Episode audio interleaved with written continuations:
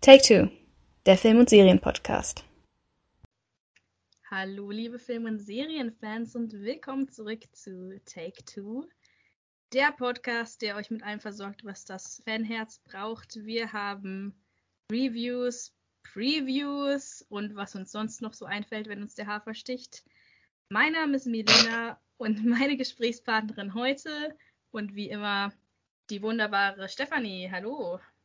Hallo Milena. Schön, dass du wieder dabei bist. Na klar, das lasse ich mir doch nicht entgehen. Wir sind ja ein Film- und Serienpodcast und deswegen müssen wir ganz kurz noch über die latest News reden, ähm, die in den letzten Wochen verkündet wurde, nämlich dass Henry Cavill nochmal zurückkehrt als der Man of Steel und dass Liam Hemsworth unser neuer Witcher wird. Was ist deine Meinung, Top oder Flop? Äh, eindeutig Flop. du kannst nicht in einer Serie einfach den Hauptdarsteller wechseln. Ich meine, das funktioniert vielleicht bei der Serie, über die wir jetzt gleich reden werden. aber normalerweise ist es ein großes Problem. Und wenn, dann musst du auch alle anderen wechseln. Und momentan sieht es ja so aus, als ob wir nur Liam Hemsworth als Witcher bekommen. Und ich frage mich ernsthaft, warum man dann nicht die ganze Serie einfach einstampft. Das sind harsche Worte. Ich sehe, du bist also ähm, nicht begeistert. Liam kriegt ja momentan viel Hate. Ich finde, das ist ein bisschen ungerechtfertigt, weil ich glaube, die meisten Leute denken bei ihm immer nur an seine eine Rolle in Tribute von Panem und naja, wäre es schon Team Gale gewesen damals. Aber denkst du, dass Liam vielleicht trotzdem eine Chance hat, den Witcher gut zu spielen? Ich Oder? glaube, das liegt gar nicht an Liam. Also mein Problem mit der Umsetzung ist einfach die Art und Weise, wie Netflix sich traut, das jetzt einfach durchzuziehen in der Hoffnung, dass der Witcher-Hype trotzdem weiter bestehen bleibt. Und das nervt mich einfach zu glauben, dass man einfach eine schauspielerische Leistung so auswechseln kann. Henry Cavill ist nun mal der Witcher und da könnten sie mir auch jeden anderen Charakter hinstellen und ich wäre trotzdem, also jeden anderen Schauspieler und es würde mich trotzdem nicht freuen, weil ich das einfach von Netflix nicht in Ordnung finde. Einfach zu sagen, wir wechseln jetzt den Hauptdarsteller aus, gerade Henry Cavill, der bei den Fans sehr beliebt ist und ihr seid mal schön okay damit und guckt euch dann auch Staffel 4 mit an. Also ich werde dem Ganzen eine Chance geben, weil ich finde, das hat Liam Hemsworth verdient. Aber begeistert bin ich nicht. Also ich sehe es ganz ähnlich wie du, aber freust du dich denn trotzdem auf Man of Steel 2, was dann wahrscheinlich kommen wird? Das ist halt auch so eine Sache, ne? Ich bin nicht der ganz große DC-Fan. Und jetzt zu wissen, dass äh, Henry Cavill deswegen das, vermutlich deswegen das Projekt verlässt, stößt mir sehr sauer auf. Ich weiß auch nicht, ob ich so begeistert von diesem Superman Black Adam Showdown bin, der jetzt kommen soll. Black Adam habe ich zwar noch nicht gesehen, aber wurde ja sehr schlecht bewertet. Allgemein von der Fangemeinde. Dementsprechend hält sich meine Euphorie für Henry Cavill als Superman irgendwie in Grenzen. Ich glaube auch, dass James Bond im Übrigen vom Tisch ist für Henry Cavill, weil ja, er da ja immer noch irgendwie gehandhabt wird, aber ich glaube, das ist kein Thema mehr. Ja, ich weiß nicht. Also kommt ein bisschen drauf an, wie gut der Man of Steel ist ich muss da quasi im Nachhinein sagen, ob sich das gelohnt hat. Okay, mehr erfahrt ihr in unserem kommenden Witcher-Podcast zu Witcher Staffel 3, wenn sie dann irgendwann mal da ist. Ja, da hast du auch schon die, die perfekte Überleitung gegeben mit dem Schauspielerwechsel, weil wir reden heute über die Serie, mit der eigentlich diese ganze Sache ähm, mit dem wir wechseln unsere Hauptdarsteller aus überhaupt salonfähig geworden ist. Wir hatten ja dieses Jahr schon einige große Serien, über die wir geredet haben. Wir haben über den Fantasy-Herbst, den goldenen Herbst der Fantasy geredet. Wir hatten House of the Dragon von HBO und natürlich Rings of Power von Amazon. Und auch Stranger Things von Netflix, darf man nicht vergessen. Also wirklich drei Hochkaräter. Und äh, Netflix, die jetzt wieder etwas zurückgesteckt hatten, kommen jetzt zurück mit einem ihrer größten Flaggschiffe. Es ist also wirklich ein großartiges Jahr für Serien, oder Steffi? Was machen wir nun nächstes Jahr? Ja, ich weiß gar nicht, ob unsere ZuhörerInnen das so toll finden, dass wir halt wirklich nur über Serien dieses Jahr mehr oder weniger gesprochen haben, aber was soll man machen, wenn einfach Bridgerton kommt, Obi-Wan? Ich meine, es war wirklich extrem voll, was Serien angeht. Ich denke, nächstes Jahr ist es ein, lichtet sich ein wenig das Feld diesbezüglich und dann werden wir auch, denke ich, wieder mehr über Filme reden, vielleicht auch mehr Podcasts machen, so wie wir den heute machen, nämlich mit einer Vorstellung auf eine, ein weiteres Projekt. Wir haben auch noch im Blick, irgendwann auch gerne mal über deutsche Produktionen zu sprechen. Auch das ist dieses Jahr ein bisschen nach hinten gefallen. Aber was soll man sagen? Wir können uns nicht beklagen. Wir hatten einfach sehr viel Stoff dieses Jahr. Auf jeden Fall. Und jetzt natürlich kommt ein weiteres großes Highlight, nämlich am 9. November. wird die fünfte Staffel von The Crown herauskommen. Sicherlich ein stark erwartetes Serienereignis. Wir möchten euch heute einen kleinen Ausblick darauf geben. Wir haben natürlich auch noch keinen der Folgen gesehen. Leider sind wir nicht berühmt genug, um eingeladen zu werden für die Pre-Screenings. Aber schön wär's. Netflix, wenn ihr das hier hört, äh, ladet uns doch mal ein. Wir würden die auch ganz gerne sehen. Aber wir können natürlich trotzdem ein bisschen darüber reden. Wir haben ähm, einen Trailer. Es gibt auch noch ein paar andere kleine Filme, die Netflix schon darüber gezeigt hat. Es gibt ein paar Zeitungsartikel und natürlich haben wir auch noch ein bisschen unser eigenes Geschichtswissen, das uns sagt, was wir da wohl erwarten können jetzt in Staffel 5, in der es sich um die 90er Jahre gehen wird. Also markiert euch im, ähm, im Kalender am 9. November, Staffel 5 kommt. Bevor wir anfangen mit unserer kleinen Preview, The Crown gibt es ja jetzt auch schon etwas länger, seit 2016, um genau zu sein. Wir haben ähm, schon vier Staffeln davon gesehen. Was hat dich denn an den vier Staffeln gecatcht, wo du sagst, oh, ich habe jetzt wieder Bock auf Staffel 5? Und was hat dich vielleicht auch nicht so überzeugt? Das ist eine sehr brisante Frage, weil ich glaube, dass ich abweichen werde von der Norm mit meiner Antwort. Und zwar gucken, glaube ich, die meisten Leute The Crown für die jetzige Staffel, die 90er Jahre. Ich glaube, das ist das, was die meisten Menschen interessiert.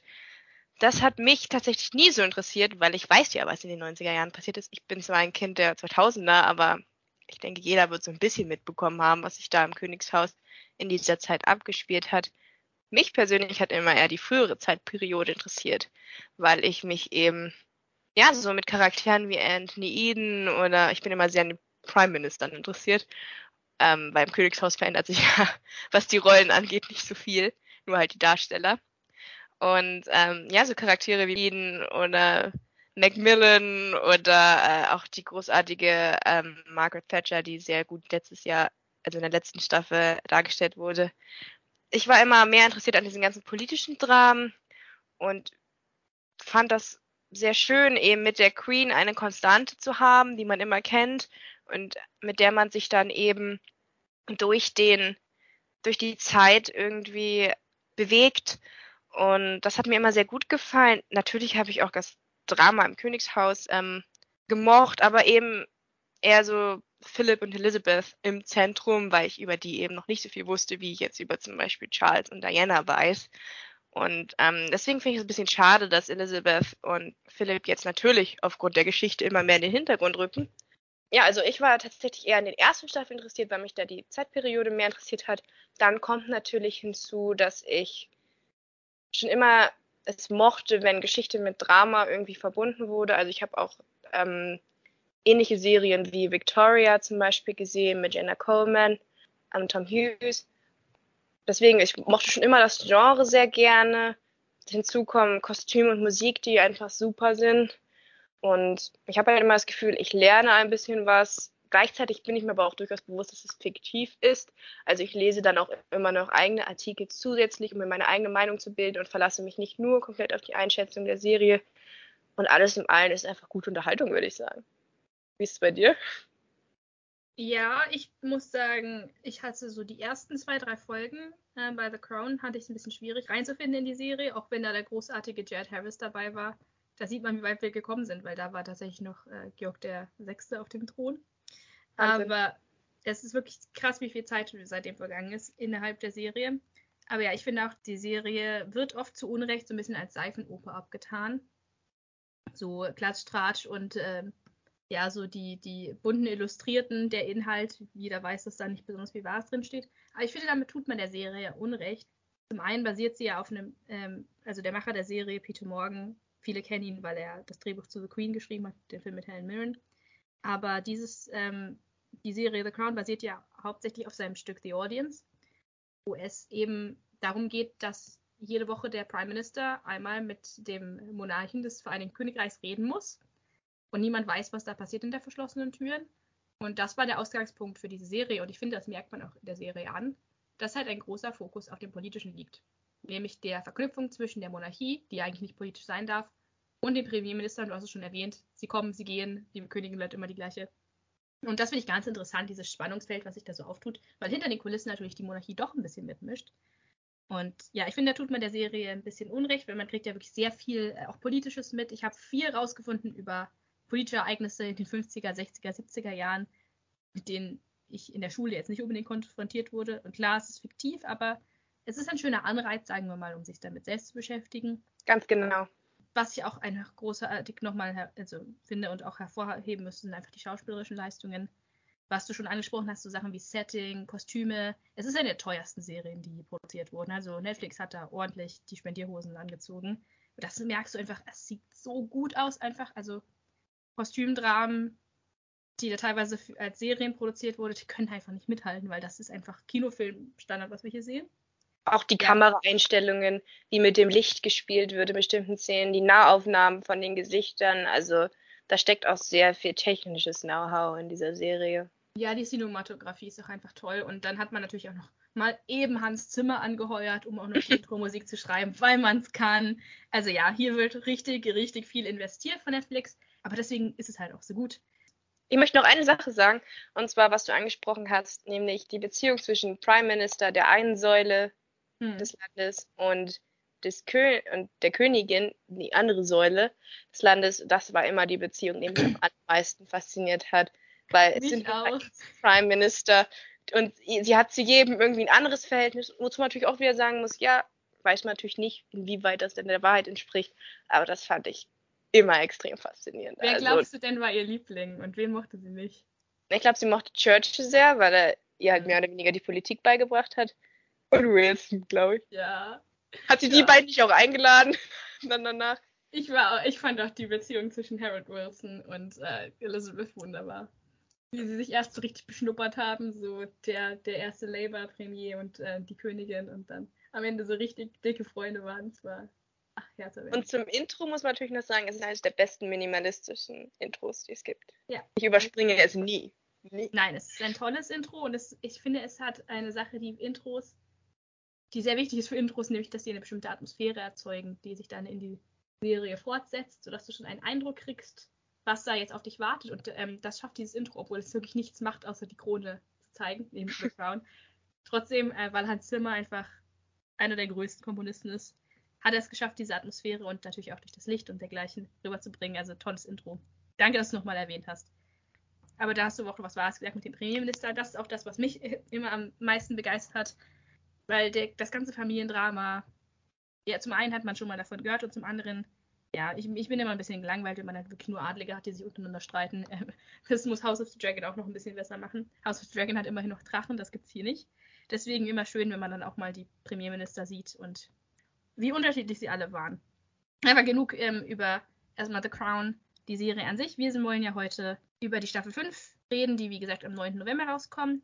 Wir haben jetzt natürlich den etwas schwierigen Spagat, dass wir einerseits natürlich euch nicht die ganze Staffel spoilern wollen, andererseits aber natürlich auch euch einen kleinen Ausblick geben wollen.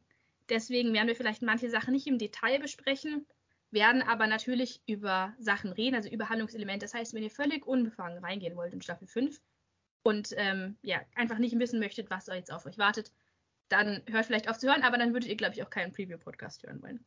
Äh, gleichermaßen müssen wir natürlich sagen, Spoilerwarnung für die ersten vier Staffeln von The Crown. Ähm, wir werden auch da vielleicht Sachen aufgreifen, die dort passiert sind. Also wenn ihr die Serie noch nicht gesehen habt, guckt sie euch doch an. Sie ist wirklich schön und äh, wenn ihr Netflix-Abo habt, sicherlich eine der besseren Sachen, die ihr dort finden könnt. Also gebt der Serie vielleicht eine Chance. Wir mögen sie beide ganz gerne. Ja, ich glaube, genug Disclaimer. Oder gibt es noch irgendwas Wichtiges zu sagen, was ich vergessen habe? Ja, lass uns loslegen. Sehr gut. Dann fangen wir doch an mit einem der Themen, die sicherlich am prägnantesten sind, wenn man sich den Trailer anguckt. Auch das kann ich euch nur empfehlen. Guckt euch rein. Es ist ein toller Trailer, wirklich. Ich war richtig begeistert, wie die Musik eingesetzt wurde und die Szenen zusammengeschnitten sind. Also ein schöner Trailer. Aber was natürlich sofort auffällt, wir haben wieder einen Schauspielerwechsel. Wir hatten ja schon zwischen Staffel 2 und Staffel 3 einen Wechsel, wo er auch recht kontrovers damals, der gesamte Cast praktisch ausgetauscht wurde. Ähm, das gleiche passiert jetzt wieder hier. Wie gesagt, das ist so ein richtiger Präzedenzfall, oder? Ich glaube, House of the Dragon hat sich da auch an The Crown orientiert. Das gab es früher, also meines Wissens nicht, dass einfach so ein, bei so einem Ensemble, Ensemble-Piece, das ganze Ensemble ausgetauscht wurde. Glaube ich auch, dass, das, ähm, dass sich House of the Dragon da dran orientiert hat. Eine Sache, ich würde aber trotzdem behaupten, also das werden wir sehen, wenn die Staffel raus ist, mhm. aber ich behaupte jetzt einfach mal, dass dieser Schauspielwechsel leichter ist für die Darsteller, als er von Staffel 2 zu Staffel 3 war. Weil dort war es nun mal der erste Wechsel und es gab sehr viel Kritik und ja auch sehr viel Unverständnis, warum man hm. denn jetzt sich von den tollen Matt Smith, Claire Vanessa Foy. Kirby und Claire Foy verabschiedet. Und ich glaube, jetzt fällt es, glaube ich, sich einfacher daran zu gewöhnen, dass jetzt schon wieder ein Wechsel passiert.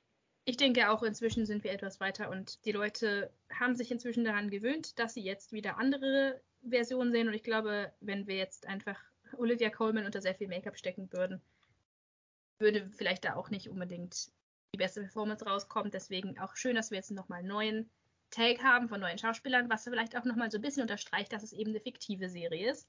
Und vielleicht auch die Leute daran erinnert, dass wir hier unterschiedliche Interpretationen von einer real existierenden Person sehen dass keine von diesen drei Darstellungen die echte Queen ist, sondern alles nur drei Interpretationen sind. Aber ja, beginnen wir mal mit einer der großen Damen des britischen Kinos, die jetzt wortwörtlich das Zepter übernehmen darf, nämlich Imelda Staunton.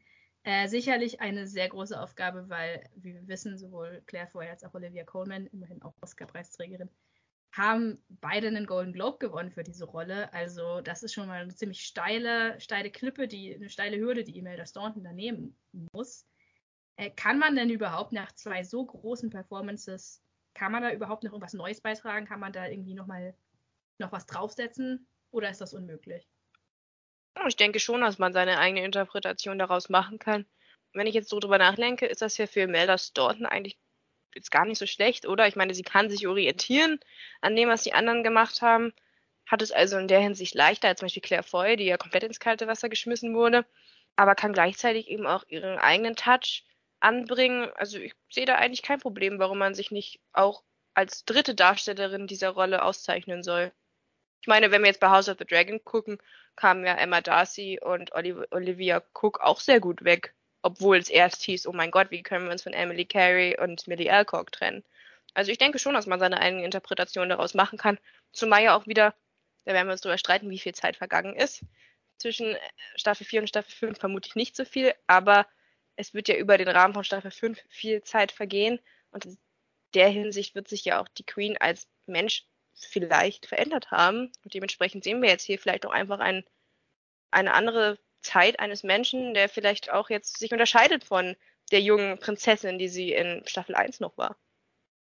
Wir hatten ja schon einen kleinen Einblick in Imeldas Performance, sowohl im Trailer als auch in einem Meet the Cast Video, das Netflix gepostet hat. Was ist dein erster Eindruck? Ein sehr guter. Also erstmal finde ich, ich bin nicht so zufrieden bei allen Kostümen, also bei jedem Make-up. Ich finde zum Beispiel, dass Prinz Philip jetzt nicht so wirklich aussieht wie Prinz Philip.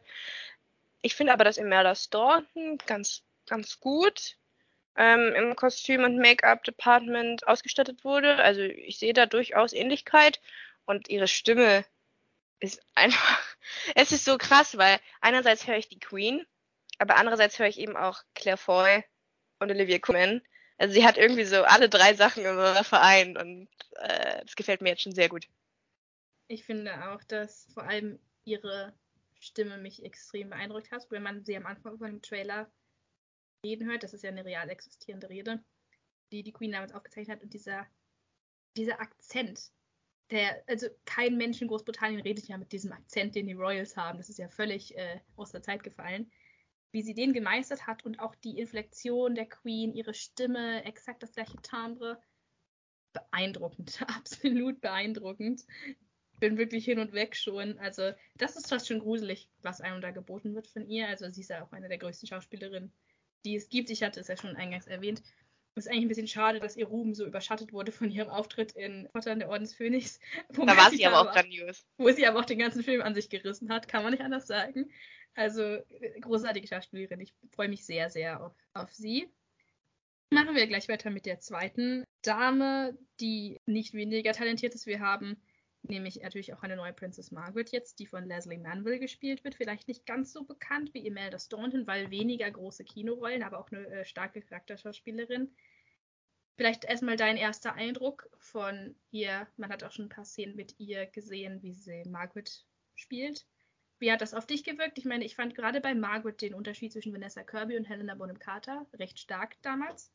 Wie hat das auf, auf dich gewirkt und glaubst du vielleicht auch, dass wir ein bisschen mehr Margaret sehen werden überhaupt in dieser Staffel?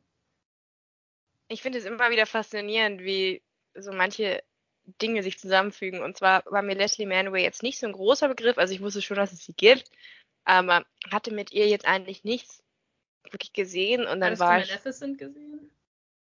Nee, tatsächlich auch nicht. Okay. Und dann war ich aber jetzt letztens im Kino und was sehe ich? Eine, eine Premiere eines Trailers namens ähm, Mrs. Harris und ein Kleid von Dior. Und wer spielt Mhm. die Hauptrolle in diesem Film?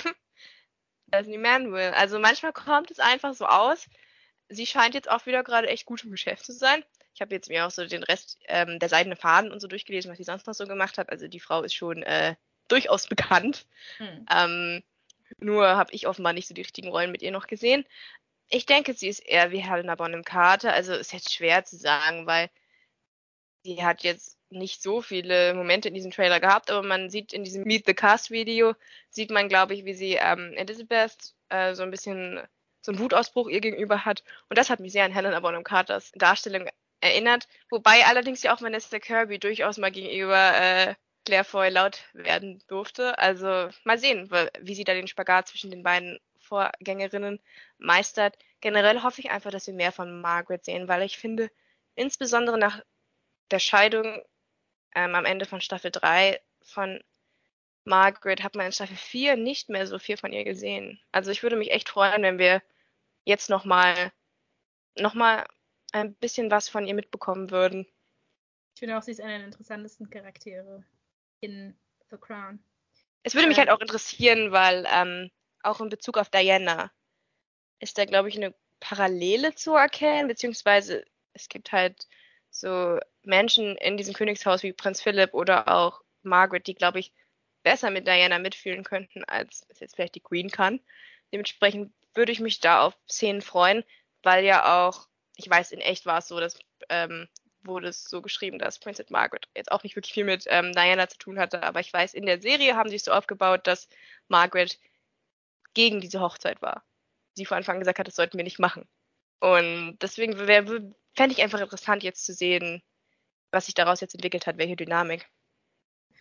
Ja, es gibt ja diese, diese Theorie, dass es im Königshaus zwei Arten von Royals gibt. Es gibt die Elizabeths und die Margarets und dass die Margarets halt immer über die Stränge schlagen, wohingegen die anderen sich an den schön an das Hochzeremoniell halten und immer all- alles ganz vorbildlich machen. Und Diana entwickelt sich halt jetzt mehr zum Typ Margaret. Aber ich finde das auch interessant, diese Parallelen. Ich freue mich auch sehr auf Leslie Manwells Performance. Ich kenne sie sehr gut, weil sie spielt eine wichtige Rolle in einem meiner absoluten Lieblingsfilme. Ähm, eines der besten Kostümdramen, die jemals gemacht wurden. Nämlich North and South 2004. Und Mm, Das habe ich auch gesehen. Das hast du auch gesehen, ich weiß. Da spielt sie die Mutter von ähm, der Hauptdarstellerin. Wurde ich mehr oder weniger zu gezwungen. Aber es war nicht zu deinem Schaden. Nein, war okay. Ich liebe diesen Film und ich habe ihn sehr, sehr oft gesehen. Und ähm, dementsprechend kenne ich auch ihre Performance sehr gut. Als, Ist doch sogar ähm, eine, eine Serie, oder? So ein, Es ist eine Miniserie, ja. Ja. Als, als ähm, Mariah Hale. Und da habe ich, den- es ist lustig halt, wenn du jemand sehr, sehr, also oft gesehen hast, eine Performance, dann erkennst du halt auch so bestimmte Sachen wie Mimik wieder. Und zum Beispiel diese eine Szene, die du erwähnt hast, diese Konfrontation zwischen Margaret und Elizabeth, da, ähm, da macht Leslie Manville sowas, äh, sie, sie, also was ich schon auch bei der anderen Performance sehr oft gesehen habe, sie senkt so ihr Kinn und guckt so, so ein bisschen von unten unter ihren Augenlidern hervor und man sieht so, wie sie ihre Augen mit Tränen füllen. Genau, das gleiche macht sie auch, wenn sie ähm, die äh, Mrs. Hale in Norton's Haus spielt. Also es ist lustig, weil Film ist 20 Jahre alt, aber ich habe sofort diese Mimik wiedererkannt von ihr. Bin sehr gespannt darauf. Aber ja, das heißt nicht, dass sie irgendwie eine schlechte Schauspielerin ist oder so. Das heißt einfach nur, dass ich diesen Film sehr oft gesehen habe. Ähm, kommen wir zum dritten im Bunde, der ist auch kein Unbekannter. Nämlich haben wir Jonathan Price, der ähm, jetzt übernimmt von Matt Smith und Tobias Menzies. Auch sicherlich nicht besonders leicht. Das finde ich auch eine sehr interessante Casting-Choice, weil Jonathan Price ja, also auch einer von diesen Schauspielern ist, die man schon in vielen, vielen kleinen Rollen gesehen hat. Es ist wirklich schön, ich musste für diesen Podcast nicht viel Recherche betreiben, weil wirklich alle Schauspieler, sie haben wirklich große, große Namen da angeheuert und auch Jonathan Price, jeder hat ihn schon mal irgendwo gesehen, sei das jetzt äh, in Fluch der Karibik oder als High Sparrow in Game of Thrones. Wo er auch Ähm, göttlich war, im wahrsten Sinne des Wortes. Und gerade das finde ich aber so interessant, weil ähm, Jonathan Price ja üblicherweise eher so ruhigere, äh, freundlichere Charaktere spielt. Okay, im Falle vom High Sparrow auch ähm, äh, trügt der Schein so ein bisschen und der heißt, du hast ja auch Faustchen in den Ohren, wie wir wissen. Aber ähm, jetzt hast du jemanden, der halt so immer sehr, sehr sanft redet und sehr ruhig ist. Und der spielt jetzt dieses Alpha-Tier, Prinz Philip. Diesen Choleriker. Finde ich faszinierende, faszinierende Wahl. Ich bin auch sehr gespannt, weil ich finde jetzt die äußerliche Ähnlichkeit kann es jetzt nicht unbedingt gewesen sein, weil ich finde, die sehen sich jetzt nicht sonderlich ähnlich. Also muss er ja wohl mit seinem Schauspieler-Dasein überzeugt haben und es ist ja auch ein großartiger Schauspieler. Aber jetzt sehen wir eben mal eine andere Art Rolle von ihm. Also ich bin gespannt. Ich finde, äh, keiner von den Prince Philip Schauspielern sah auch nur ansatzweise aus wie der echte Prince Philip. Ja, ich fand Matt Smith war schon am ehesten dran. Matt Smith war nur am ehesten, ja. Ich fand es faszinierend in dieser einen Szene, wo ähm, Jonathan Price ist Prinz Philip ähm, so, so einen Mini-Wutausbruch hat und sich so aufregt, dass alle seine Frau so ähm, kritisieren öffentlich, wo sie ja eigentlich immer alles richtig gemacht hat. Und du spürst so schon diese brodelnde Rage und wie er sich aber noch so kontrolliert. Aber gleichzeitig merkst du richtig, wie es in ihm kocht. Ähm, das fand ich schon mal richtig, richtig stark geschauspielt. Also ich freue mich auch sehr auf seine Performance.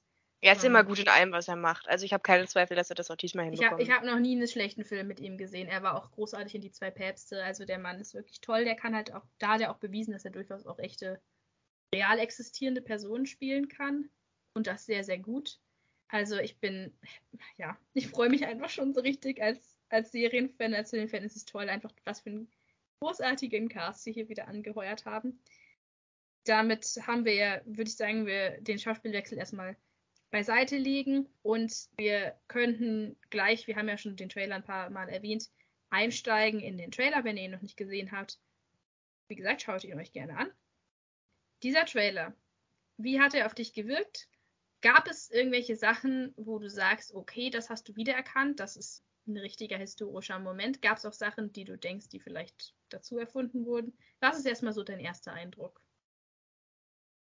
Womit es natürlich sofort beginnt, ist ein brennendes Schloss.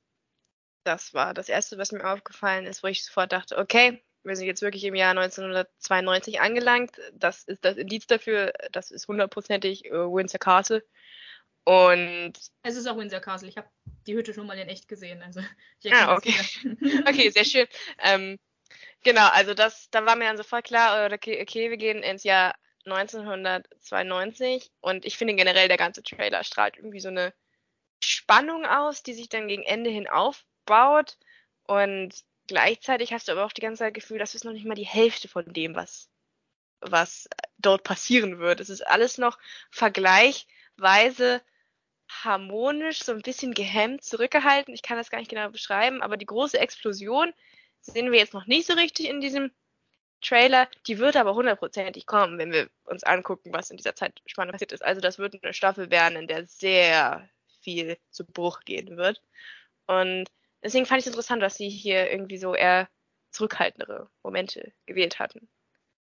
Ja, ich finde, ein guter Trailer sollte einen Überblick natürlich geben über das, was man sehen möchte. Unter allem natürlich auch ähm, Hunger auf mehr machen, aber nicht zu viel verraten. Und da finde ich diesen Trailer wirklich sehr gelungen, eben weil er noch nicht so viel äh, zeigt. Wo er sehr darauf fokussiert zu sein scheint, ist das ganze Diana-Drama, was natürlich erwarten wird. Ich denke, das ist aber. Habe ich auch klar. notiert. Jeder weiß, ähm, wir, du hattest es ja schon erwähnt, 1992 brennt Windsor Castle. Das ist jetzt kein großer Spoiler, weil das ist wirklich, man sieht es ja im Trailer.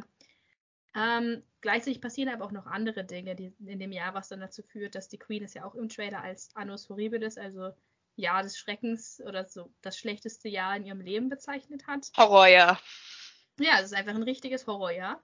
Und ein, einer der Aspekte davon ist sicherlich, hängt auch mit Diana zusammen. Nicht ausschließlich, aber da werden wir sicherlich äh, viel Drama bekommen. Innerhalb der ganzen Familie.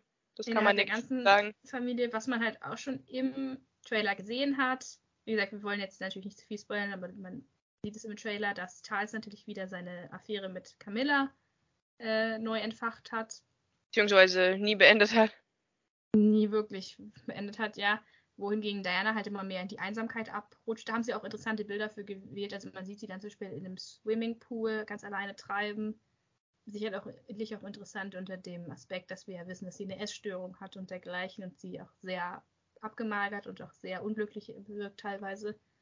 Also man sieht diese Isolation, die immer mehr fortschreitet von Diana. Man hat das ikonische schwarze Kleid gesehen. Genau, man sieht das Revenge Dress, wie es so schön heißt. Mh, dass sie trug an dem Tag, als Charles öffentlich gemacht hat, dass er diese Affäre mit Camilla hatte. Ähm, sicherlich auch einer der, ein Moment, der groß hervorstechen wird. Was man auch sieht, ist eine Beerdigung, aber ich, wir konnten, glaube ich, noch nicht so recht rausfinden, wer beerdigt wird, oder? Nö, ich habe es nicht rausbekommen. Ich habe wirklich durchforstet. Ich meine, beim letzten Mal lagen wir ja echt gut mit, mit Dickies Tod. Haben wir gut äh, bei Staffel 4 uns überlegt im Vorhinein. Aber diesmal habe ich wirklich keine Ahnung. Ich habe überlegt. Ich sage, es sind die Corgis. Oh nein, nicht die Corgis, um Gottes Willen. Vielleicht irgendjemand, irgendeine politische Figur, die stirbt?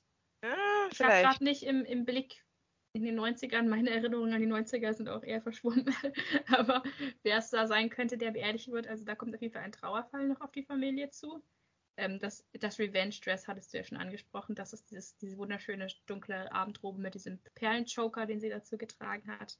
Freue ich mich sehr drauf, weil ich glaube, das schöne schwarze Kleid mit John Travolta aus dem Jahr 85 haben wir nicht gesehen, weil das leider mhm. nicht in der Serie war. Und deswegen freue ich mich, dass wir jetzt dieses schwarze Kleid sehen. Ja, also eine große Freude für Menschen, die gerne Filmkostüme mögen, so wie wir, ist immer The Crown zu gucken, weil da sie haben halt wirklich nicht gespart und einige wirklich tolle Looks ähm, reproduziert und niemand, niemand ist ikonischer als Lady Di. Ja, was man noch sieht, ist, glaube ich, ein, ähm, das sieht man ganz kurz, ist diese Flagge, die abgenommen wird, die britische Flagge. Ja, das. Vielleicht noch kurz dazu sagen, was das eventuell sein könnte? Ja, das ist ja mehr oder weniger, ich will jetzt nicht sagen die Machtübernahme, aber das wird vermutlich der Moment sein, wo Großbritannien Hongkong an China zurückgibt. Kann man jetzt drüber streiten, ob das so eine gute Entscheidung war. Und das symbolisiert dann eben, dass diese große Kolonialmacht immer mehr schrumpft. Und weswegen dann eben auch diese Flagge da abgenommen wird. Und ich könnte mir vorstellen, dass, dass das ist, also wissen wir natürlich nicht, sind alles hier nur Mutmaßungen, was darauf schließen würde, dass wir mindestens bis Jahr 1997 kommen, weil diese feierliche Übernahme war am 1. Juli 1997. Ja, und wer sich mit dem ganzen Drama um die Royals auskennt, der weiß natürlich, was ähm, 1997 noch passiert ist am 31. August. Dadurch könnt ihr euch dann auch zusammenreimen, denke, wo die Staffel enden könnte. Wo die Staffel ungefähr enden wird, mit welchem Ereignis. Ich glaube, wir werden halt hier wirklich den, den Diana-Arc in dieser Staffel sehen. Also es wird eine sehr Diana-zentrierte Folge. Weißt äh, du, was Staffel mich nur verwirrt? Dass Elizabeth Debicki schon für Staffel 6 bestätigt wurde. Vielleicht Flashbacks. Flashbacks, ja, ist eine Möglichkeit. Ich glaube, ich glaube, ähm, die, das Ende von, von der letzten Folge wird Dianas Tod sein. Da lege ich mich jetzt mal fest. Ich weiß nicht, das ist auch kein Spoiler, weil das weiß jeder. Jeder weiß, dass, ähm, dass Lady Di sterben muss, leider. Haben jetzt ähm, leider nicht Queen. Sonst hätten wir ja. nicht Queen Camilla auf dem Thron momentan. Aber ja, ich, ich weiß nicht genau, ob sie den Tod zeigen werden. Das fände ich schon ziemlich krass. Vor allem unter dem Gesichtspunkt, dass man ja weiß, dass sie wortwörtlich starb in dem Moment, wo sie von Paparazzi verfolgt wird. Und das hätte dann schon so eine richtige Metaebene, aber keine besonders gute, wenn man das jetzt filmt. Glaube ich nicht. Darstellt. Ich glaube nicht, dass wir das sehen werden, zumal ja sowieso jeder weiß, was passiert. Ich denke, ähm, es wird ähm. wirklich am Ende der Staffel sein. Wir werden vielleicht sehen, wie sie ins Auto steigt. Hm. Und dann wird es, glaube ich, einen Cut geben und wir werden Staffel 6 einen Zeitsprung von ein paar Tagen haben. Ja, vielleicht eine Montage oder sowas. Da gibt es ja auch einige gute in The Crown wo Szenen parallel geschnitten werden, zum Beispiel, ähm, wo man sich schon sozusagen zusammenreiben kann, was passiert, was ja auch in ähm, dem Trailer schon passiert, wenn es immer wieder diese Szenen gibt von Diana, wie sie in den Swimmingpool auf, eintaucht oder gegen Ende hin sieht man ähm, äh, die Bonfire Night, wo ein, eine Guy Fawkes Puppe verbrannt wird. Äh, auch ein lustiger Zusammenhang, weil der Tag, an dem wir diesen Podcast aufnehmen, ist tatsächlich auch Bonfire Night heute am 5.11. Ähm, deswegen ist mir das natürlich auch sofort aufgefallen das würde sich auch für mich extrem falsch anfühlen, oder? Wie wäre das für dich? Also ich fände es furchtbar, das nochmal nachgestellt zu sehen. Ich, das muss ich wirklich einfach nicht sehen. Nein, wir haben das ja, glaube ich, auch bei Dicky nicht gesehen. Wir haben nur gesehen, wie das Schiff in die Luft gegangen ist. Und das ist auch du meinst den ähm, IRA-Anschlag auf Lord genau. Button. Ja, nee, da sind ja auch Kinder bei gestorben, also das muss ich wirklich nicht sehen. Und ähm, auch ähm, hier den Tod von Diana möchte ich, also die arme Frau, die wurde in ihrem ganzen Leben immer wieder von den Medien verfolgt und jetzt wird auch noch ihr Tod so zelebriert als Unterhaltung. Aber darüber reden wir später nochmal, inwiefern das angemessen ist oder nicht. Was ich interessant fand, wie gesagt, dieses Bild von der, dem Guy Fawkes im Trailer, den wir noch sehen, der sozusagen als Strohpuppe öffentlich verbrannt wird, da kann man natürlich auch wieder darüber reden. Wer ist hier die Strohpuppe in The Crown? Ist es Diana, die von den Medien benutzt und dargestellt wird? Oder ist es vielleicht Charles, der als der der Böse verbrannt wird und irgendwie als der Schuldige dargestellt wird. Interessante Bilder, die hier gewählt werden, auf jeden Fall im Trailer. Genau, Ja. was auch schon veröffentlicht wurde, ist das, also gezeigt wurde, ist das Interview von 1995. Genau, das Martin Bashir-Interview. Das ist ja legendär. Weiß ich, ich glaube, jeder kennt den Satz mit der Ehe. Dementsprechend, das werden wir sehen. Ja, das Genau. ist ja auch schon ein, ein Ausschnitt davon, haben wir auch schon gesehen im Meet the Cast-Film, wo wir da noch ein bisschen mehr gekriegt haben und da haben wir ja schon Elizabeth Debicki gesehen, wie sie das halt zeigen. Das wird auf jeden Fall auch eine interessante Folge. Gibt es sonst noch irgendwie einen prägnanten Moment, den du gesehen hast im Trailer, wo du gerne noch drüber reden möchtest? Ich habe jetzt keinen prägnanten Moment mehr gesehen, außerdem, dass wir auch einen neuen Prime Minister bekommen werden. Das ist, denke ich, auch keine Überraschung. Und man sieht natürlich auch, wie Margarets Gesundheitszustand sich immer mehr verschlechtert. Ich denke, das wird auch Teil dieser Staffel sein. Hm. Wobei Ja. Margaret noch nicht sterben wird, glaube ich, diese Staffel. Weil Margaret Nein. und ihre Mutter sterben ja erst Anfang der 2000er, innerhalb von einem Monat, glaube ich. Also wir haben debattiert, ob es tatsächlich bis Staffel, äh, bis zum Jahr 2005 gehen könnte. Aber ich glaube, das ist eine zu weite Spanne. Ja, also in Staffel 5 wird das auf jeden Fall nicht passieren. Es wurde immer hin und her geredet, ob es Staffel 6 noch geben wird, weil der ursprüngliche Plan, das hat Peter Morgan, der Produzent und hauptsächliche Writer der Serie, hat das auch gesagt, dass er sein ursprünglicher Plan waren sechs Staffeln. Dann hat er irgendwann mal bekannt gegeben, nee, er macht doch nur fünf. Dann hat er aber wieder sich umentschieden und meinte, nee, jetzt hat er doch zu viel Material, es muss doch sechs Staffeln geben. Aber Staffel 6 wird definitiv die letzte sein. Und ähm, dann werden okay. sicherlich am Ende von Staffel 5 auch uns ungefähr vorstellen können, was man da jetzt noch sehen wird. Wie gesagt, wir glauben, dass die Staffel 5 mit dem Tod von Diana 1997 enden wird und dass wir dann, ja, die Auswirkungen dieses Todes, die wir auch schon in dem Peter Morgan-Film The Queen gesehen haben, nochmal bekommen. Wir dann auch ganz schön dieses mit dem Bild sozusagen aufhören von der, der Queen, die so ihren inneren Theoden channelt und halt dann auch so sagt, how did it come to this? Die Frage, wie konnte dieses, dieses unglaubliche Drama entstehen, was ja auch wirklich die Monarchie fast zerbrechen lassen hat. Sie war davor und danach, glaube ich, nie wieder so unbeliebt wie in diesem Moment. Also wir, ihr merkt, großes, großes Drama liegt vor uns. Und das hier wird, glaube ich, wirklich der Höhepunkt von The Crown. Die Staffel, auf die alle gewartet haben. Außer mir. Außer dir, ich muss sagen, ich, wir, wir reden ja nachher nochmal darüber, über dieses ganze, das ganze Diana-Drama und so. Ich fühle mich da irgendwie ganz schön voyeuristisch, aber das können wir auch nochmal besprechen, Ja. wenn wir nochmal eine Folgenbesprechung machen, was wir bestimmt machen werden, wenn wir jetzt schon das ganze Ding vorbereiten. Und dann werden wir gucken, wie wir uns beim Zusehen Ja. gefühlt haben. Ja, ich hoffe sehr, dass sie das nicht geschmacklos irgendwie machen, sondern dass sie das anständig und respektvoll machen, weil das ist wirklich, es ist wirklich, es ist eine große Tragödie. Zwei, zwei kleine Jungs haben ihre Mutter verloren und eine Frau ist, eine junge Frau ist viel zu früh gestorben und auf schreckliche Art und Weise und natürlich nicht nur sie gestorben, sondern ihr Partner an ihrer Seite auch gestorben. Ja, und Ja. der Fahrer doch auch. Also furchtbares, furchtbare Tragödie und das, wenn man sich in, in Erinnerung ruft, dass das echte Menschen sind, macht das das nochmal schwerer zu verdauen. Aber wie gesagt, dazu kommen wir noch. Erstmal vielleicht noch ein paar Sachen, die man nicht im Trailer sieht, von denen wir aber glauben, dass sie passieren werden. Und zwar äh, gibt es ein paar Details, die, ähm, da wissen wir ja auch, die Queen ist ja nicht nur wegen dem Brand in, auf Schloss Windsor dazu gekommen, das ja als Annus Horribilis zu bezeichnen, sondern da sind auch noch einige, einige andere Sachen passiert 1992. Ich glaube, das ist kein großer Spoiler, wenn wir das sagen, dass sich zum Beispiel Princess Anne auch scheiden lassen hat in dem Jahr. Prince Andrew, der designierte Lieblingssohn, hat sich auch getrennt in dem Jahr. Also da kommt noch sehr viel mehr Drama auf die Königsfamilie zu, was im Trailer gar nicht gezeigt wurde. Die Geschwister von Charles haben wir ja noch überhaupt nicht gesehen. Aber auch die haben ihre persönlichen Probleme, die noch aufgerollt werden. Ja, das stimmt. Gibt Da freue ich mich äh, auch sehr drauf, weil Sarah und Andrew wurden ganz schön abgebügelt in der letzten Staffel. Generell wurden irgendwie alle abgebügelt, außer das Charles und Diana-Drama, was da ja schon vorbereitet wurde. Dementsprechend würde ich mich sehr freuen, wenn wir das auch noch sehen, damit wir auch wirklich verstehen, warum das ein Anus Horribilis für sie ist. Ja, und es sind auch noch schon die Schauspieler gecastet. Also wir haben zum Beispiel auch eine Duchess of York schon gecastet. Emma Laird Craig wird ähm, Sarah Ferguson spielen. Ich bin sehr gespannt, was da noch auf uns zukommt. Stichwort Füße. Also da wird auf jeden Fall noch was gezeigt. Aber wir, ich denke, es wird auch nicht das Politische ausbleiben. Ich glaube, es wird keine komplette Familiendrama-Staffel werden, weil The Crown hat immer einen Spagat geschafft zwischen hier ähm, halt dem Familiendrama, was natürlich in dem, Mittelpunkt steht. Das heißt ja nicht umsonst The Crown, es geht um die Krone, also die, die royale Familie.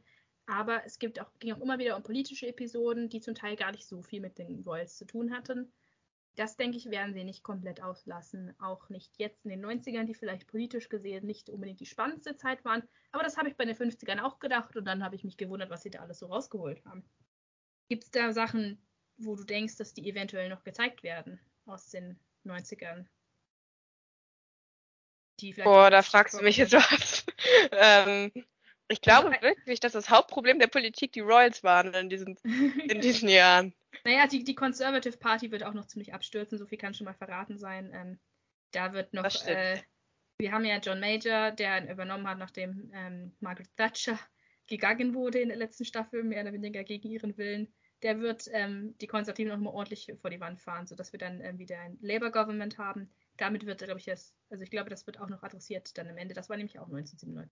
Was auch noch kommen wird, ähm, also ich glaube, dass es kommen wird, das möchten wir aber jetzt nicht zu groß ankündigen. Also wir wissen das nicht. Das war halt auch in der Zeit und die Royals waren auch involviert. Das ist das Dunblane-Massaker von 1996. Ähm, ich möchte da jetzt nicht so genau drüber sprechen, weil einerseits ist es sicherlich triggering für einige Zuschauer, wenn wir darüber reden, weil es um, ja, um Gewalt gegen Minderjährige geht. Und zum anderen, weil auch ich denke, viele Leute vielleicht ähm, Sachen auch einfach unvoreingenommen sehen möchten und das auf sich wirken lassen. Aber wenn ihr Leute seid, also Zuschauer seid, die vielleicht schon das Erbewahren Minenunglück in Staffel 3, äh, für die das schon zu viel war, wo ihr schon gesagt habt, oh, da hätte ich aber gerne vorher eine Warnung gehabt. Ich weiß, dass ich ziemlich schockiert von dieser Folge war. Ich hätte auch gerne Warnung gehabt. Also nicht mal unbedingt, dass es, wie gesagt, so wie wir es jetzt auch machen, nicht mal unbedingt jetzt inhaltlich gespoilert zu werden, aber einfach zu wissen, okay, da kommt was. Also ich meine, man hat es im Aufbau der Folge schon gemerkt, dass da was kommen wird. Ähm, das war ziemlich klar in, dem, in der Folge. Das ist eine der besten Folgen von The Crown, aber auch sicherlich eine der schrecklichsten. Aber ja, ich sage mal nur, wenn ihr vorbereitet sein möchtet, dann googelt doch einfach mal Dunblane 1996, dann werdet ihr rausfinden, was da passiert wird. Ähm, danach, das hatte auch Auswirkungen um, ähm, auf die Royals. Es ging danach um stärkere Waffengesetze und Prinz Philipp hat sich damals nicht besonders beliebt gemacht, weil er hat sich nämlich gegen die Waffengesetze eingesetzt. Also insofern kann, das, kann ich mir vorstellen, dass das adressiert wird in The Crown, auch weil, ähm, ja, Philipp ja auch Sind noch wieder zehn muss. Sorry. irgendwie die ganze Zeit rein, es tut mir so leid. Ja, es, es sind ja auch zehn Episoden. Dementsprechend kann ich mir nicht vorstellen, dass wir nur Royal Drama die ganze Zeit bekommen werden. Und würde ich mir auch nicht wünschen, weil ich habe ja gesagt, ich bin am politischen Teil auch sehr interessiert.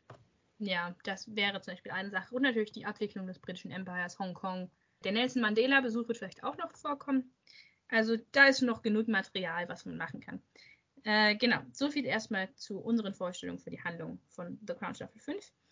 Was ich noch kurz sagen wollte, ist, dass wir natürlich nicht nur die drei älteren, also Schauspieler der älteren Generation auswechseln, sondern wir kriegen auch wieder eine neue, jüngere Generation. Prince Charles wird jetzt äh, statt von äh, Josh O'Connor von Dominic West gespielt. Wir kennen ihn noch aus unserem Podcast über Downton Abbey. Und Emma Corrin übergibt den Staffelstab an Elizabeth Debicki. Interessante Auswahl an Schauspielern habe ich mir zuerst gedacht.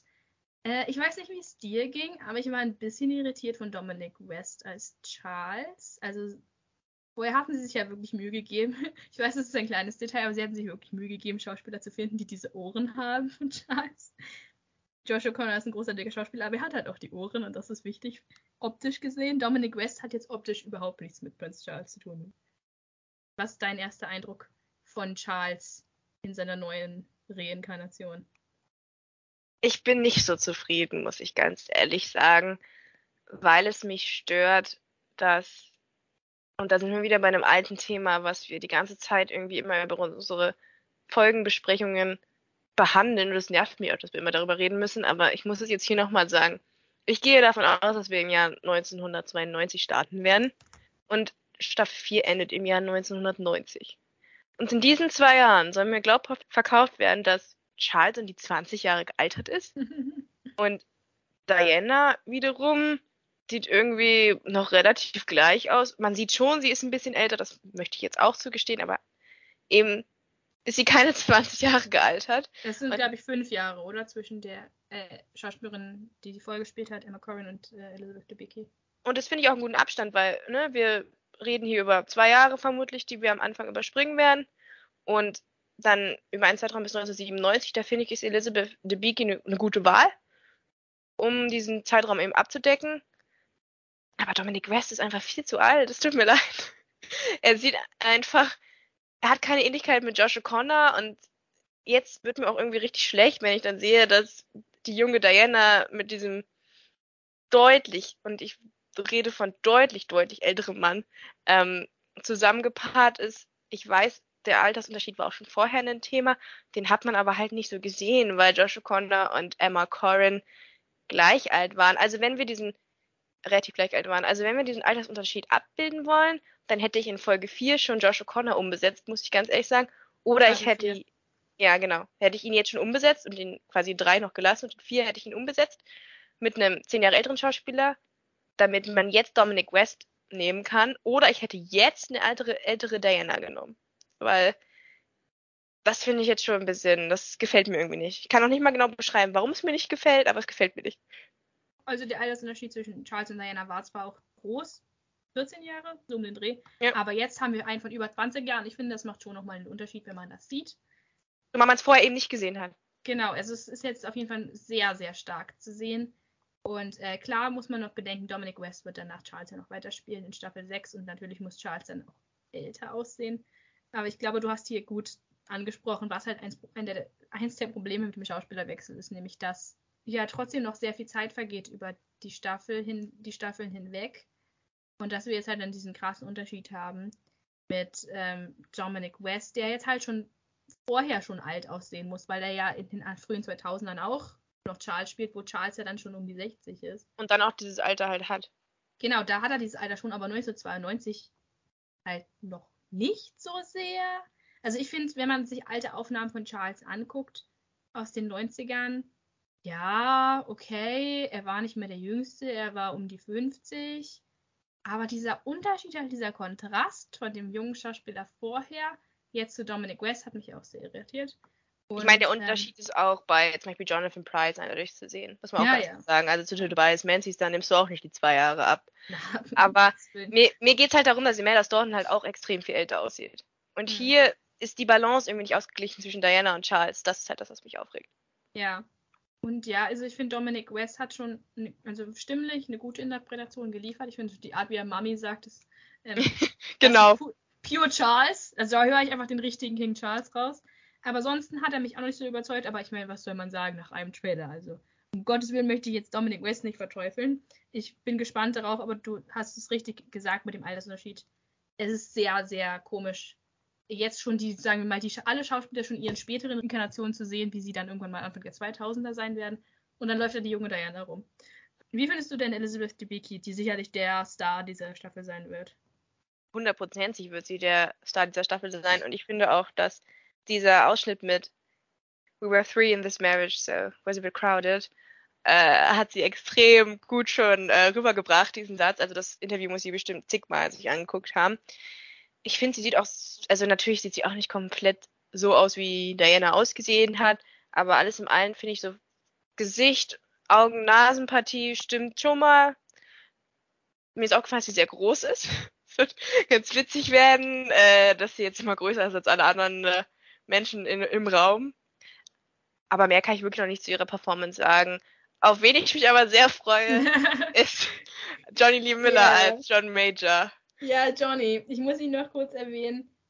Johnny Lee Miller war sicherlich eine sehr interessante Casting-Choice. Ich meine, wer ihn kennt, weiß, dass er hauptsächlich sehr viele so exzentrische Charaktere spielt. So von Lord Byron bis Sherlock Holmes hat er schon alles gespielt. Zwischendrin war er noch mit Angelina Jolie verheiratet. Also der Mann hat eine sehr interessante Bio- und Filmografie. Ich bin sehr hyped dafür. Er spielt jetzt halt John Major, der Typ mit der richtig antiquierten Hornbrille. Ähm, der neue Prime Minister. Ich bin sehr, sehr gespannt auf diese Performance. Ich weiß gar nicht. Es ist so irritierend, Johnny Lee Miller mit diesem, dieser Perücke und dieser Brille zu sehen. Ich bin, ich war richtig geflasht von den Bildern. Aber er spricht ja auch im Trailer und er hat irgendwie schon so eine gewisse Aura und das gefällt mir irgendwie gut.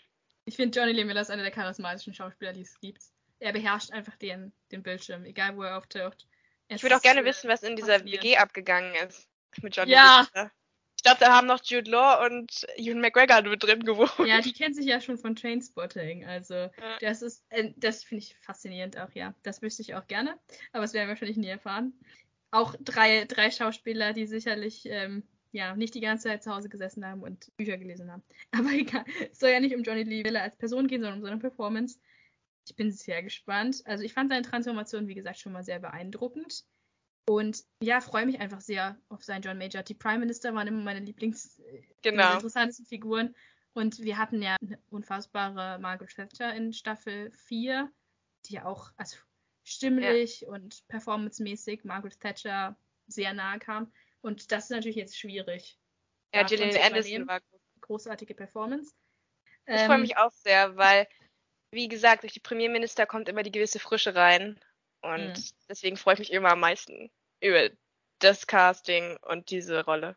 Ja, und es wird immer auch so ein bisschen ins Absurde gezogen, wenn du dann halt die Politiker hast, die wirklich hart arbeiten müssen und halt versuchen müssen, ihre politischen Sachen halt durchzubringen, Gesetze zu erlassen, sich mit den Krisen der Zeit auseinanderzusetzen.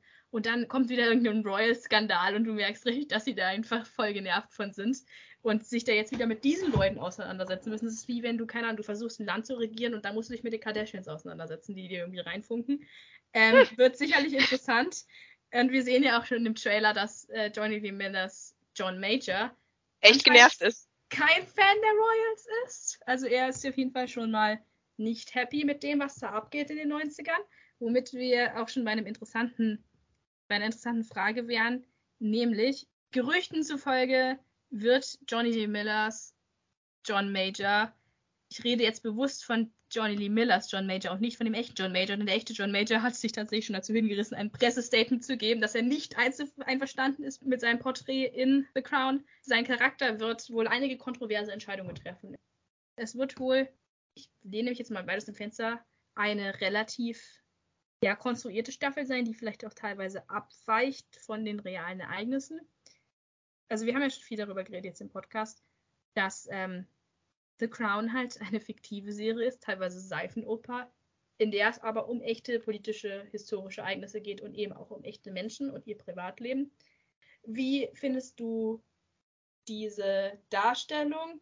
Findest du, dass gerade auch, weil ja viele Leute The Crown gucken, die, sagen wir mal, jetzt nicht unbedingt im Vereinigten Königreich aufgewachsen sind, die vielleicht nicht so viel Ahnung von britischer Geschichte haben, äh, die sich das angucken, das vielleicht für bare Münze nehmen? Findest du, dass Menschen wie ähm, John Major, die das halt kritisieren, oder auch Judy Dench, die ja explizit einen Disclaimer fordert vor den Folgen, äh, findest du das angemessen? Glaubst du, dass ähm, The Crown klarer machen müsste, dass es ein fiktives Werk ist? Ich hätte nie gedacht, dass ich das sage, weil ich bin eigentlich komplett für Pressefreiheit und so weiter und so fort. Aber ja, ich bin dafür, dass es einen Disclaimer gibt. Ich kann auch ganz klar sagen, warum. Weil ich gesehen habe, was für einen Backlash es nach Staffel 4 gab. Davor, sind wir doch mal ganz ehrlich, ging es um eine Zeitperiode, die hat niemand mehr so wirklich mitbekommen, beziehungsweise es lag einfach sehr weit in der Vergangenheit rum. Das hat niemand mehr wirklich gejuckt. Dementsprechend hat es sich so polarisiert. Es war eigentlich sogar mehr Fiction als Realität. Ich meine, es geht los nach dem Zweiten Weltkrieg. Jetzt kommen wir aber in eine Periode, die sehr viele Menschen mitbekommen haben und die bei sehr vielen Menschen auch sehr viele Emotionen auslöst. Und ich habe eben gesehen, wie nach Staffel 4 wieder die Kommentare waren und war dann doch sehr erschrocken, ja, wie persönlich dann eben auch die Beleidigungen wurden und wie wie Leute das offenbar so sehr aufgeregt hat, dass sie da ihre Meinungen querbeet posten mussten. Und wir reden jetzt eben hier über reale Menschen. Ich meine, Queen Camilla lebt noch, König Charles lebt, das müssen, darüber müssen wir auch noch reden. Charles ist jetzt König, da ist eh schon eine große Dynamik jetzt drin, dadurch, dass seine Mutter vor kurzem gestorben ist und er jetzt König ist. Und jetzt kommt auf einmal ausgerechnet diese Staffel, die für ihn als Mensch natürlich am kontroversesten wird. Und ich möchte auch mal anmerken, wie instabil Großbritannien generell gerade ist. Ich meine, oh, ja. die Regierungskrise da, das letzte, was sie jetzt brauchen, ist auch noch eine Monarchiekrise. Und dementsprechend jetzt unter diesen ganzen Umständen und den ganzen Gesichtspunkten, weil ich eben weiß, wie kontrovers und brisant diese Staffel sein wird, finde ich schon, dass man einen Disclaimer davor packen müsste. Was mich eher aufregt, ist, dass man darüber überhaupt debattieren muss. Weil für mich war immer klar, es ist eine fiktive Serie ich war halt eher erschrocken, dass Menschen das so für bare Münze genommen haben nach der vierten Staffel. wo ich mir dachte, ihr wisst doch gar nicht, was da gelaufen ist bei Charles. Natürlich hat er sich nicht perfekt verhalten, aber niemand von euch kennt Charles wirklich. Und niemand von euch kennt auch Diana und weiß, wie es ihr wirklich ergangen ist. Und dementsprechend fand ich das sehr problematisch und das wird mit dieser Staffel nicht besser werden. Ja, ich glaube, da sprichst du einige interessante Punkte an. Zum einen die realen Auswirkungen in der momentanen Situation in Großbritannien, nachdem sowohl Prinz Philipp als auch die Queen in der Zwischenzeit zwischen Staffel 4 und Staffel 5 verstorben sind ähm, und wir jetzt einen neuen König haben, der sicherlich sein äh, PA, sein Public Standing auch beeinflusst wird durch diese Staffel. Davon kannst du ausgehen. Dann kannst du, haben wir gleichzeitig auch dieses Problem mit den, dieser parasozialen Beziehung zwischen dem Zuschauer und dem Star, der Person, die ja von den Royals teilweise auch gewollt ist. Ich meine, die Royals, die Familie der Royals basiert ja darauf, dass man als Mensch das Gefühl hat, also als Bürger, ah ja, das sind Leute wie du und ich, das ist eine Familie, die repräsentiert mich, die steht für mein Land und zu denen du auch irgendwie eine persönliche Beziehung hast. Ich meine, so viele Menschen waren am Boden zerstört, als die Queen gestorben ist. Sie hat sich für die angefühlt, als ob ihre Oma gestorben wäre. Selbst bei Prinz Philipp waren alle super traurig. Ich, und der ich, war ja, auch sehr kontrovers als Gestalt. Ja, aber die, die Menschen hatten das Gefühl, sie haben eine persönliche Beziehung zu diesen Menschen, gerade weil sie auch so viel darüber wissen. Gleichzeitig muss man aber sagen, das ist alles Image. Und wir kennen diese Menschen natürlich persönlich nicht. Und vieles, was man als Zuschauer kriegt über sie, also was man präsentiert kriegt, ist natürlich fabriziert von den Royals und ihrem PR-Team. Und dann hast du darum diese Serie, die halt auch dazwischen funkt. Und dann sind wir wieder bei so einem Thema, wie zum Beispiel House of the Dragon, was ja auf einem fiktiven Geschichtsbuch basiert und in einem, sagen wir mal, in einem Geschichtsbuch musst du keine klare Meinung bilden, da musst du kein klares Bild abbilden. Du kannst sagen, manche Menschen interpretieren das so, andere interpretieren das so, wir werden nie wissen, was passiert ist. Aber in einer Serie musst du dich entscheiden. Du musst den Leuten was zeigen und du musst automatisch eine Position einnehmen, wo du wertest. Und Peter Morgan, der Macher von The Crown, hat sich hier ganz eindeutig entschieden, die Diana-Position einzunehmen. Das hat man ja schon in Staffel 4 gesehen. Äh, nicht nur, dass Diana mehr oder weniger die Hauptfigur ist, sondern auch, dass sie durchweg als Opfer dargestellt wird und durchweg als äh, sehr sympathisch dargestellt wird, was natürlich auf Kosten von Charles ging und dem ganzen anderen Königshaus, das sie in diese unmögliche Situation gebracht hat. Und also furchtbare psychische Probleme bei ihr ausgelöst hat und dergleichen. Und ähm, ich will das auch gar nicht irgendwie in Frage stellen, aber man muss sich halt bewusst machen. Es gibt äh, immer zwei hätte, Geschichten. Man hätte das auch aus der Sicht von Charles drehen können, natürlich. Dann würde es vielleicht anders aussehen äh, ja, das ist ein ganz schwieriges Thema, finde ich. Und da muss man darüber reden. Und dann haben wir natürlich gleichzeitig noch diese, diese Ebene, dass halt damit auch noch Geld gemacht wird. Und das ist äh, wiederum ein anderes Thema. Dass Netflix natürlich Geld macht mit einer Serie, die auf dem Privatleben von Menschen basiert, die sich zum Teil nicht mehr wehren können, weil sie halt vor kurzem gestorben sind oder zum Teil halt auch einfach machtlos sind, was zu unternehmen. Also nehmen wir jetzt mal zum Beispiel dieses ähm, Bashir-Interview, äh, was Diana damals Martin Bashir gegeben hat, wo sie ja auch gezielt manipuliert wurde, das weiß man ja inzwischen, ähm, zu bestimmten Aussagen mit falschen Fakten und dergleichen. Was hochproblematisch ist, dann haben wir private Telefongespräche von Charles mit Camilla, die an die Öffentlichkeit gegangen sind, was man heute ja als Leak bezeichnen würde, was eher intime Details aus der Privatsphäre sind, als würdest du keine Ahnung, ein Nacktfoto oder sowas von jemandem machen. Das also muss man ja schon negativ bewerten. Und das wird jetzt hier zu Entertainment-Zwecken genutzt. Findest du, das äh, müsste mehr angesprochen werden? Ja, ich habe ja schon meine Stellung dazu bezogen. Also ich finde es ganz wichtig, eben einen Disclaimer davor zu machen. Ich habe mir auch lange überlegt, wie stehe ich dazu, aber es geht nun mal irgendwo auch um die Stabilität eines ganzen Landes aus meiner Sicht. Hm. Und ich meine, wir reden jetzt hier nicht über keine Ahnung, Michael Jackson oder irgendwelche anderen Persönlichkeiten, die in Frage stehen, zu Recht, was Michael Jackson angeht und vermutlich auch zu Recht, was Charles angeht, aber er ist nun mal der König eines Landes und damit auch das Oberhaupt von einem ganzen Land. Und, und nicht nur von einem. Stimmt, das ganze Commonwealth, siehst du? Und das finde ich dann schon problematisch, gerade wenn man sich immer anguckt, dass äh, Meghan und Harry an Netflix irgendwie mit beteiligt sind und dass wir eben diese ganze Regierungskrise generell schon in Großbritannien haben. Und also ich würde einfach den Disclaimer davor machen und dann, was ist denn dabei? Die Leute halt, werden es trotzdem gucken. Ich frage mich halt, was mit dem Disclaimer getan ist.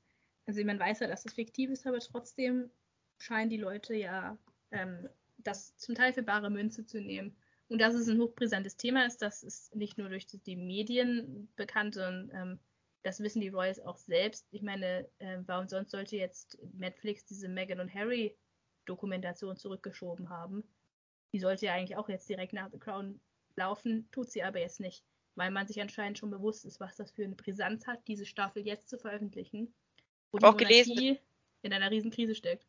Habe auch gelesen, dass das Königshaus sich darauf vorbereitet, hm. dass The Crown jetzt rauskommt. Also die haben jetzt wohl irgendwelche Pläne, wie sie darauf reagieren werden. Und äh, das mit John Major äh, finde ich auch krass. Willst du dazu noch mal kurz was sagen? Ja, genau. Wir waren ja eigentlich darüber gekommen wegen John Major, dem ehemaligen Premierminister. Und ich möchte jetzt nicht zu viel verraten, aber es gibt bestimmte Spekulationen über Dinge, die in Staffel 5 vorkommen werden, die, äh, das muss man ganz klar sagen, wahrscheinlich rein fiktiv sind. Unter anderem gibt es zum Beispiel Gerüchte. Wenn ihr nicht gespoilert werden möchtet, hier mit Disclaimer, schaltet gerne an der Stelle aus. Aber es gibt Gerüchte, dass Charles und John Major eventuell einen Umsturz planen werden, diese Staffel. Was auch keinen Sinn ergibt. Warum, soll, warum, sollte gerade die Queen abgesetzt werden? Charles ist doch das Problem. Ja, dass Charles wohl irgendwie so unglücklich ist mit seiner Situation, dass er seine Mutter sozusagen absetzen möchte. Und ähm, ja, wie gesagt, John Major hat sich dazu hingerissen gefühlt, das so ein Public Statement zu machen, weil er halt auch sagt, äh, das geht nicht. Hier, ähm, solche Gespräche hat es nicht gegeben zwischen mir und Charles. Wir haben definitiv nicht den Umsturz geplant, das wäre Hochverrat. Also da wollte er auf jeden Fall schon mal nicht so dargestellt werden und war sehr unglücklich damit.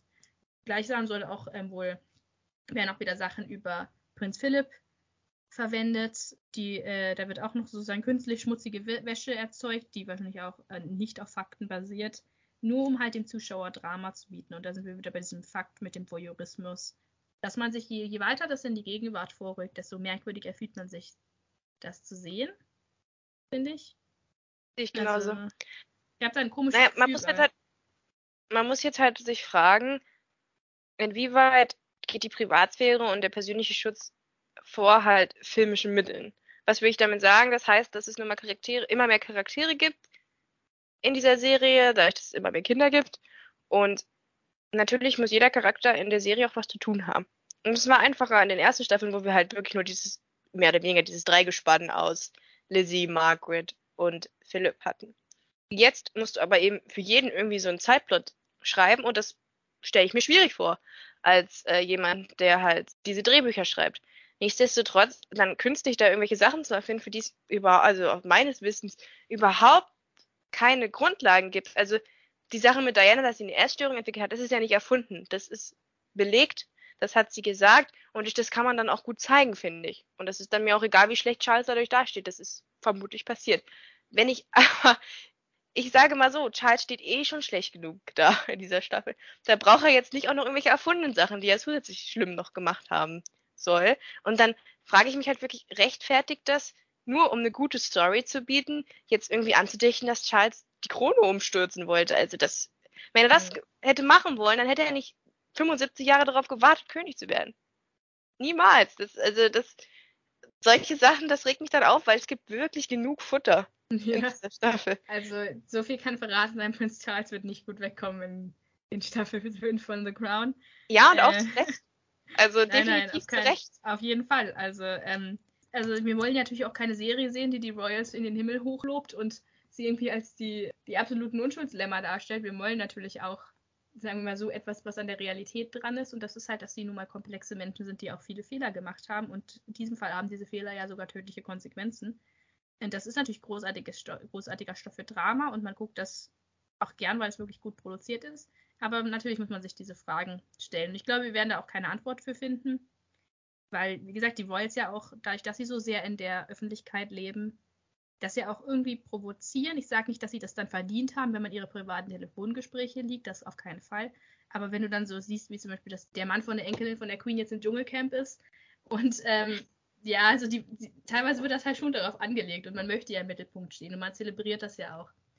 Ja, und natürlich weiß jeder berühmte, jede Berühmtheit, dass man nur zu einem gewissen Grad eine Kontrolle über sein eigenes Image hat.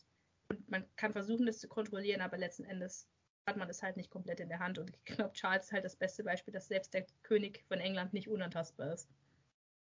Wir können ja. auf jeden Fall zusammenfassen, dass es eine sehr unglückliche Situation für Charles ist.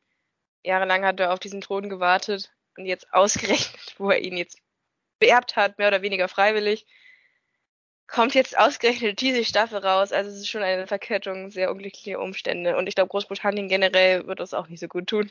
Es ist aber auch eine faszinierende Welt, in der wir leben, in der eine Netflix-Serie die, die, britische Politik ähm, und die britischen König in irgendeiner Form zu nahe treten kann. Das zeigt, wie groß The Crown inzwischen ist.